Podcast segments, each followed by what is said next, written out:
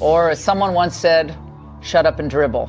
But uh, uh, we will definitely not uh, shut up and dribble. Wo die ganze Bundesliga, der DFB, die DFL gemeinsamen Schrittes gegen diese Chaoten vorgehen müssen. Es ist das hässliche Gesicht des Fußballs. Man gibt den Ultras einfach zu viel Macht. Ja, also wie gesagt, in der ganzen Diskussion kommt mir halt, wie gesagt, äh, das ist jetzt alles sehr ähm, äh, ja, populistisch ein bisschen hochgebauscht worden. Mir, mir kommt zu kurz, worum es denn eigentlich geht. Mhm. Beyond the Ball, moderner Sport zwischen Politik und Gesellschaft.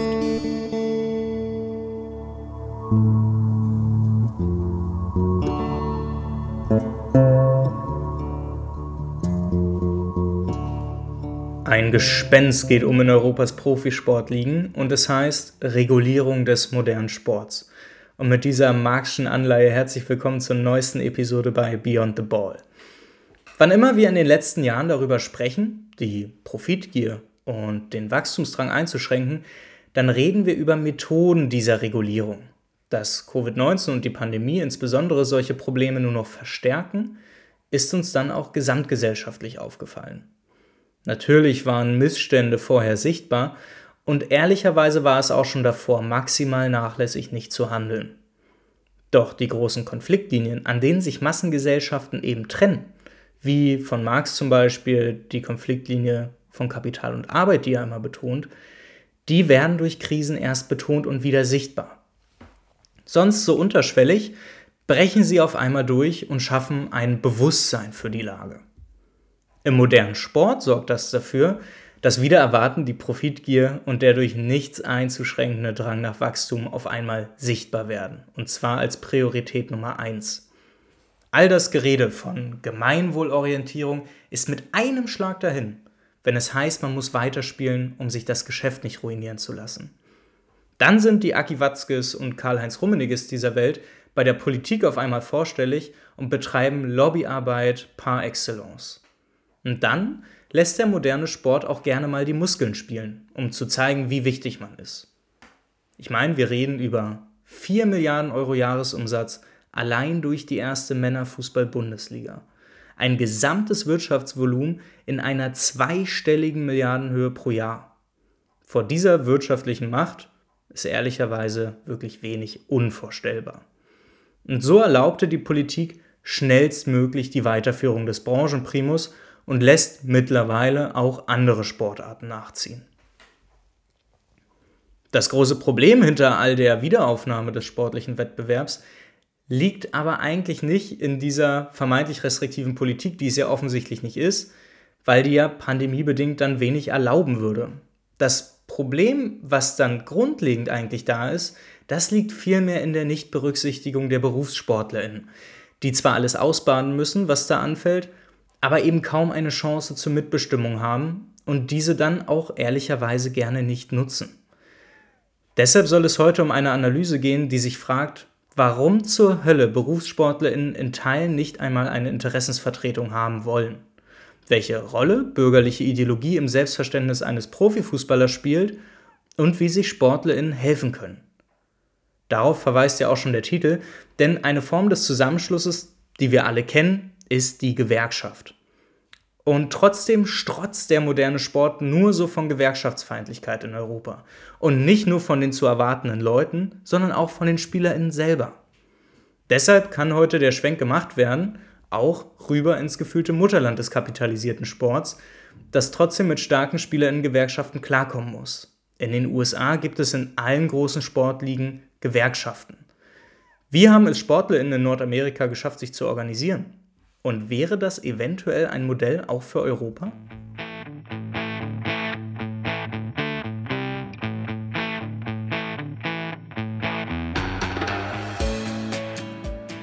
Jeder ist seines Glückes Schmied.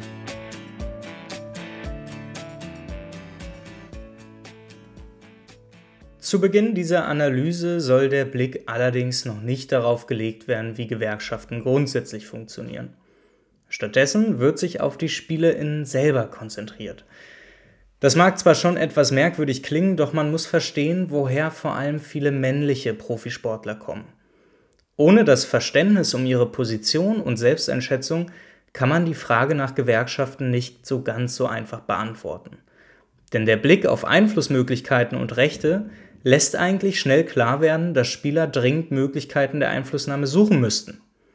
Und dennoch gibt es in keinem westeuropäischen Land eine solche Bewegung, die so viel Unterstützung erfährt, dass man dadurch auch nur ansatzweise diese nordamerikanischen Verhältnisse sehen kann.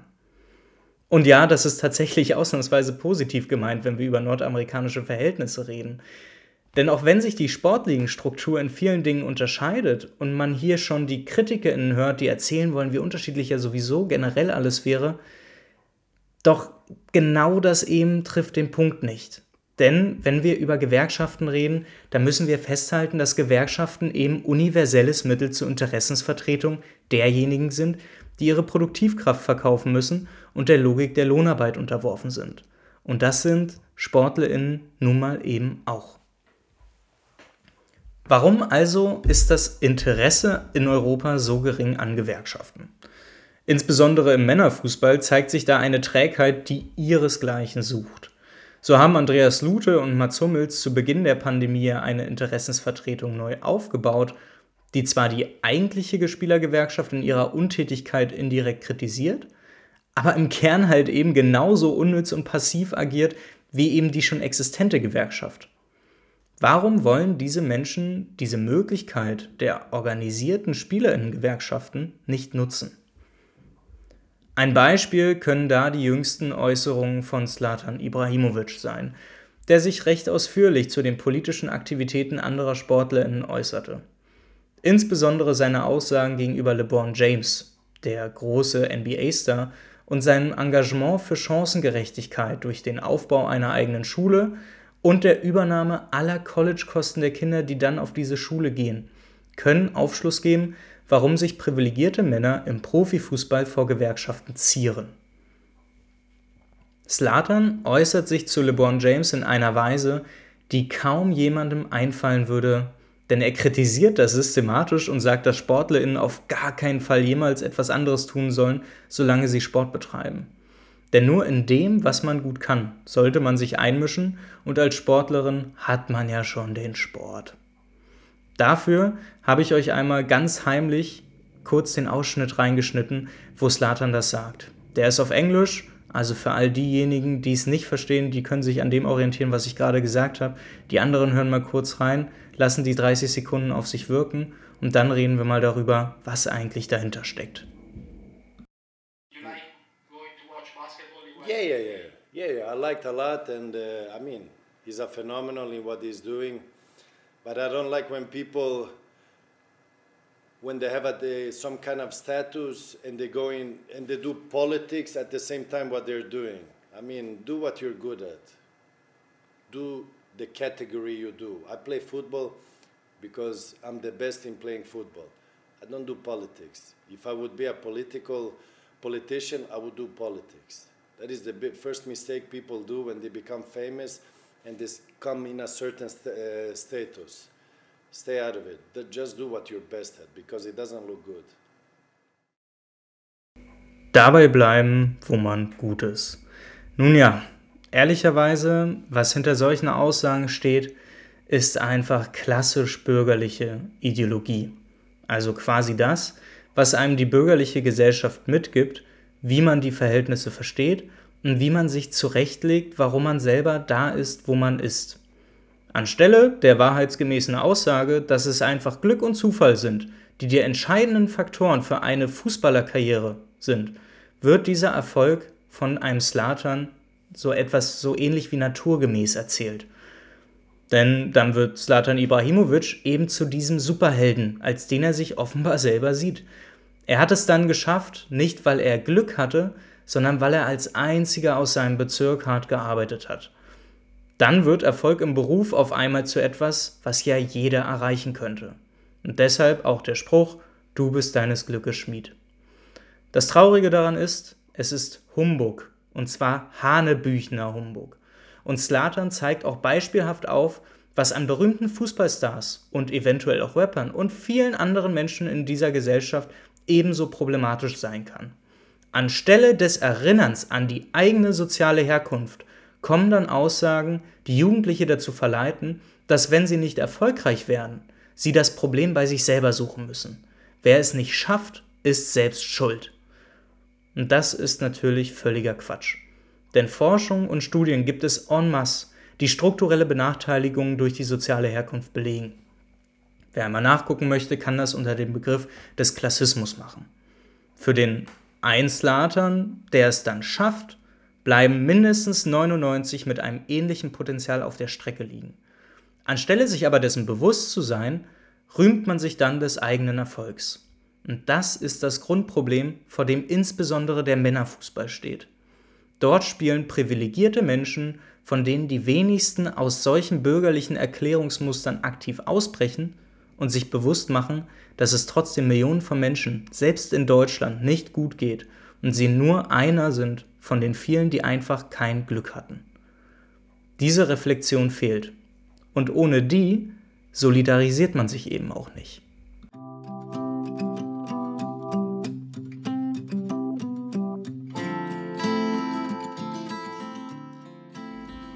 Gewerkschaften und ihre Macht.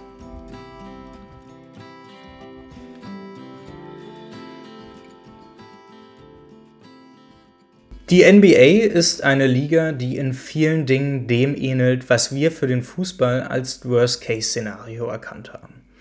Eine geschlossene Liga, extreme Kommerzialisierung, Timeouts nur mit dem Willen, mehr Werbung laufen zu lassen. Doch trotzdem ist die Liga innerhalb dieses marktkonform Korsetts deutlich liberaler, als man es hätte denken können. Allein die Talentevergabe über den Draft ist fast schon solidarisch organisiert und beschert dem schlechtesten Team einer Saison den besten verfügbaren Jugendspieler. Doch hinter all diesen Dingen stecken leider auch Regularien, die Spieler in ihren Rechten extrem einschränken. Wenn sie in die Liga durch diesen Draft kommen, haben sie keinerlei Möglichkeit, offiziell Einfluss darauf zu nehmen, wo sie landen. Wenn das schlechteste Team, zum Beispiel die Detroit Pistons sind, der Spieler aber sagt, er will da auf gar keinen Fall hin, dann gibt es offiziell keine Möglichkeit für ihn zu verhindern, dass die Detroit Pistons ihn verpflichten. Auch als Spieler mit laufendem Vertrag darf man nicht einfach wechseln, sondern das jeweilige Team kann ihn einfach so an eine beliebige Franchise traden. Man stelle sich mal vor, dass ein Lionel Messi nicht einfach so irgendwie sagen kann, er möchte jetzt woanders hinwechseln, sondern Barcelona könnte ihn einfach zu dem Verein hintraden, der ihnen das beste Angebot dafür macht. In den USA und in Nordamerika haben Spieler dort aber keinerlei Einfluss. Aber sie nehmen sich diese Rechte langsam und erhöhen auch über ihre Gewerkschaft den Druck auf die Eigentümerinnen und die Liga-Offiziellen. Die Aufweichung solcher Regeln und Strukturen, die die Spieler in ihrer Wahlfreiheit extrem einschränken, sind aber auch schon über die Jahrzehnte hart erkämpft worden.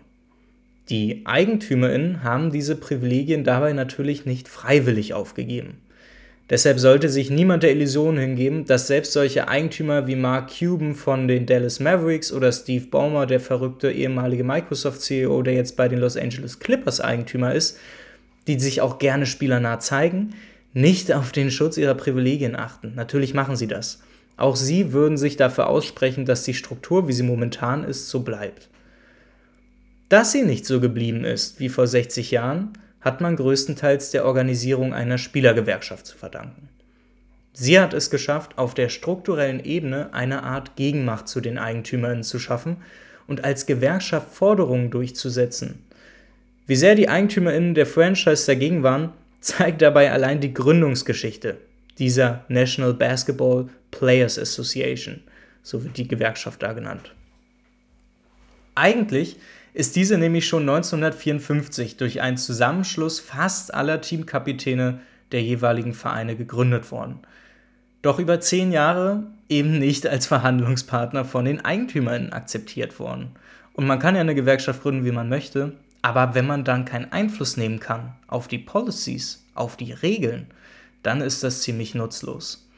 Erst nach einer Streikandrohung des All-Star Games 1964, zehn Jahre später, konnte der Commissioner und dadurch eben auch die Eigentümerin überzeugt werden. Seitdem hat die Gewerkschaft als Organ der Spieler ihre Interessen durchgesetzt und ist der Verhandlungspartner für die NBA geworden. Man darf an diesem Punkt aber nicht außer Acht lassen, dass die NBA tatsächlich kein Interesse an einer Gewerkschaft hatte. In etwa kann man dies aus moderner Sicht mit der Betriebsgeschichte eines, einiger Startups vergleichen, die ähnlich agieren, weil sie eben auf struktureller Ebene den gleichen Grundkonflikt haben. Arbeit versus Kapital oder Arbeitnehmerinnen versus Arbeitgeberinnen. So wie beispielsweise das Finanzstartup N26, diese Internetbank, die über viele Blockaden versuchte, die Gründung eines Betriebsrats zu verhindern. Und so ähnlich agierten tatsächlich auch die Eigentümer in der NBA-Franchises damals. Aber am Ende ist es halt ein Geschäft und ehrlicherweise da hindern die Angestellten mit ihren eigenen Forderungen. Denn dann wollen sie mehr Kohle haben und die Profite können nicht einfach so weiter wachsen.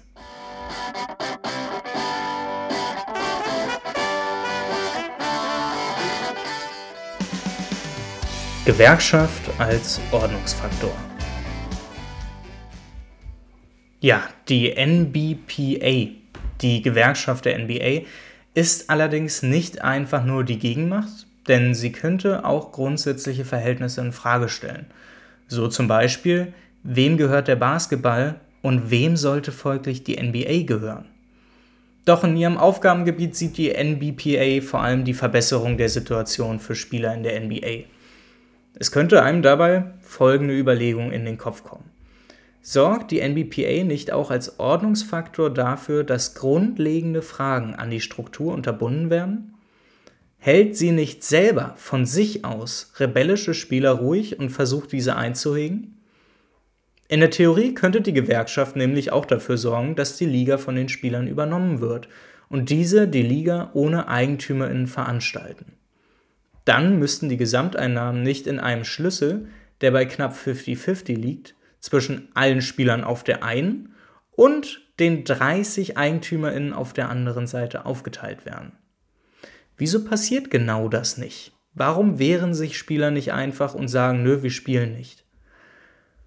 Man kann jetzt an exakt diesem Punkt kritisch auf die Spielergewerkschaft eingehen und ihr vorhalten, dass sie in ihrer Funktion als Interessensvertretung der Spieler nur auf die reelle Verbesserung im Hier und Jetzt interessiert ist ohne eine strukturelle Veränderung herbeizuführen und die grundlegende Ungleichheit anzutasten. Begründen lässt sich das mit der Problematik der Institutionalisierung der Spielerinteressen. In der politischen Theorie des letzten Jahrhunderts gab es einige DenkerInnen, die sich mit diesem Phänomen auseinandergesetzt haben und zu der Annahme gekommen sind, dass eine Institution in einer bestimmten Struktur eigene Interessen entwickelt, die von der eigenen Basis losgelöst sind und deshalb die Struktur schützt, weil sie von ihr profitiert. Selbst wenn die zu vertretenen Menschen davon nicht profitieren können. Genau diese These stellte ein gewisser Robert Michels nicht in der Analyse irgendeiner Gewerkschaft auf, sondern in seiner Analyse der frühen SPD aus den Jahren 1907 bis 1911 auf. Und in den genannten Grundzügen lässt sich vermutlich eben auch auf die Anlegung und die Institution des Profisports all das übertragen. Denn auch Gewerkschaften sind ab dem Zeitpunkt, wo sie in die institutionelle Struktur eingebunden sind, nicht mehr daran interessiert, das große Ganze zu zerstören.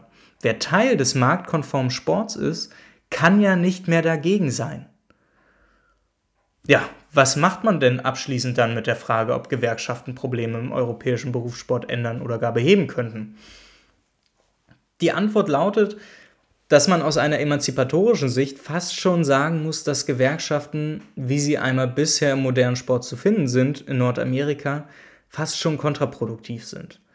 So eingehegte Gewerkschaften sind ein reiner Ordnungsfaktor, der quasi den sozialen Frieden nicht in einer Gesellschaft, sondern zwischen runtergebrochen Verein und SpielerInnen dann aufrechterhält. Und dieser soziale Friede, nutzt aber eben nur denen, die vom modernen Sport profitieren und die vom Frieden profitieren. Und das sind in diesem Fall genau diejenigen, die gerade den marktkonformen Sport für eben diese Profite ausnutzen. Und das macht dann eben eine abschließende Beurteilung dann auch so schwer, denn andererseits wäre es ja grober Unfug, SpielerInnen das Recht auf eine Verbesserung im Hier und Heute abzusprechen. Nicht alle sind so drauf wie Slatan Ibrahimovic. Und wir reden ja auch nicht nur immer über Fußball. Und es gibt viele Randsportarten, in denen es ebenfalls viele BerufssportlerInnen gibt, die mit ihrem Beruf als SportlerInnen sich nicht mal vernünftig ernähren können.